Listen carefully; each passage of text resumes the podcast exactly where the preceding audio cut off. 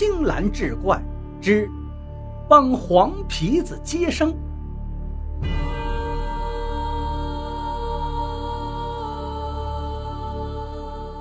我爷爷一听，这还了得呀！竟然有人敢摸我媳妇儿屁股！我爷爷提着枪就过来了，蹲下来一看，哪儿有什么人呢？就是一只还没长大的爱虎。爱虎呢，属于鼬科，长得小巧可爱，黑眼睛、黑鼻子、小耳朵，喜欢和黄鼬、旱獭做邻居，爱吃小松鼠。这只爱虎呢，不知道怎么回事应该是独自跑出来玩，回不去了。估计是口渴了，才在我奶奶撒尿的时候舔奶奶屁股的。后来，这只爱虎被我爷爷养了一段时间后，扔回老林子里去了。眼下听着敲门声，我爷爷跟我奶奶也有点害怕。这大半夜的，在这种地方能来敲门的，一定不是人，很有可能是熊瞎子，也有可能是山鬼。那山鬼长得就跟小猴子一样，但是比小猴子聪明，还不怕人。遇上荒年了，经常到村子里敲门找人要东西吃。我奶奶正犹豫要不要开门呢，外边有人说话了，带着哭音儿，说：“大姐呀，求求您救救我吧！”我奶奶一听这是个人呐，赶紧把门开开。开门之后就进来一个女人，浑身上下都淋湿了。头发乱乱糟糟，瘦的跟麻杆似的，那脸儿一点点儿，一看就是没吃饱，跟逃难一样。我奶奶还以为这女人真是逃难过来的，可是女人进屋之后，往床上一躺，恳求我奶奶，让我奶奶给她接生。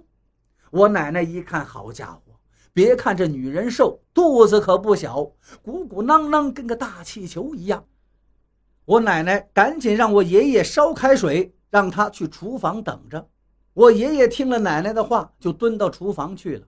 反正呢也没事就拿了烟锅子抽烟。两袋烟没抽完，就听见屋里传来了哭声。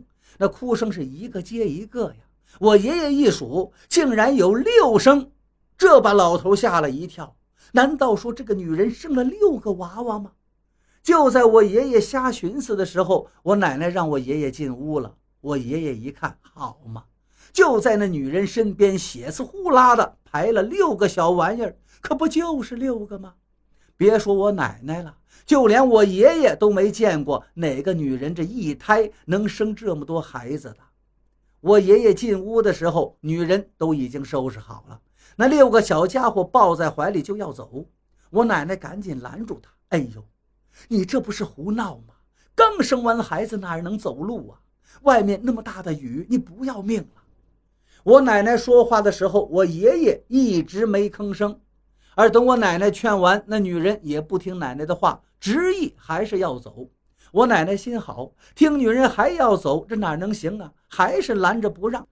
我爷爷这才开口：“老婆子，让他走吧，再不走啊，这雷就要劈到咱们房顶上了。”而我爷爷一直没说话，就等着女的说完要走这俩字儿，我爷爷才张的嘴。老婆子让他走，你看看这雷都快劈到咱家房顶上了。听了我爷爷这几句话，我奶奶往窗外一看，好家伙，这雷真是已经到家门口，一道又一道，就劈在门口的青石台阶上，劈的是火花直冒啊！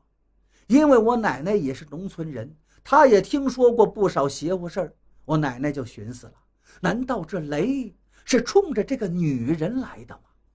我奶奶这边正寻思呢，那个女人说话了，说：“大哥呀，您还是厉害。本来呢，我是想糊弄糊弄人们，让你们帮我把孩子生下来，我就走的。可是看着雷打的，老天爷这是要亡我呀！你们帮我生了孩子，这大恩大德我不能忘。”我也不能害了你们，我一定得走。这个女人说完话，拉门就往外走，还没出去了，就听一声轰雷，一道闪电劈在了女人脚前。这道闪电一出，别说女人了，就连我爷爷奶奶也都吓了一跳。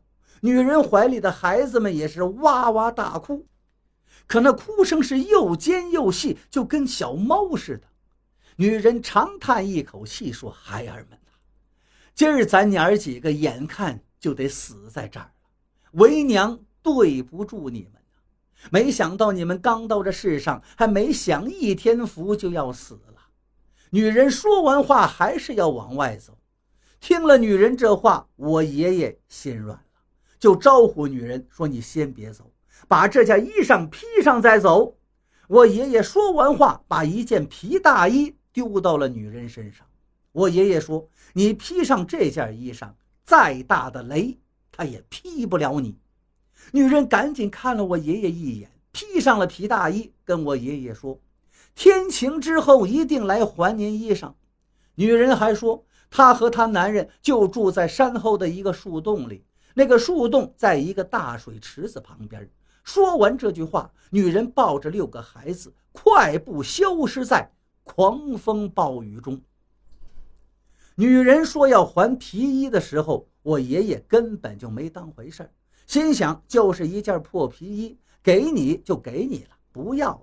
但是没过几天，这件皮衣真就出现在爷爷他们院子门外。随着这件皮衣出现的，还有几只野兔。我爷爷把皮衣拿回了家，寻思这女人还真知道报恩，挺不错的。拿到皮衣之后，又过了一个多月，有天晚上。我爷爷扛着枪寻林子，寻到了一处老树林里，就听里面乒乒乓乓一阵乱响，听了动静好像是兵器相撞之声。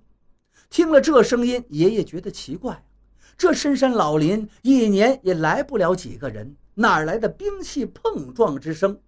我爷爷想着，就把身上的枪取下来了，想着到那个声音的来源处瞅一瞅。在林子里转悠了一会儿，爷爷循着兵器碰撞之声来到了一处宽阔所在。只见月光之下，两个人影在那辗转腾挪，手里都拿着家伙事儿。那些家伙是时不时的碰撞在一块儿，而且两个人下的都是死手。看那个架势，不死一个是不能罢休。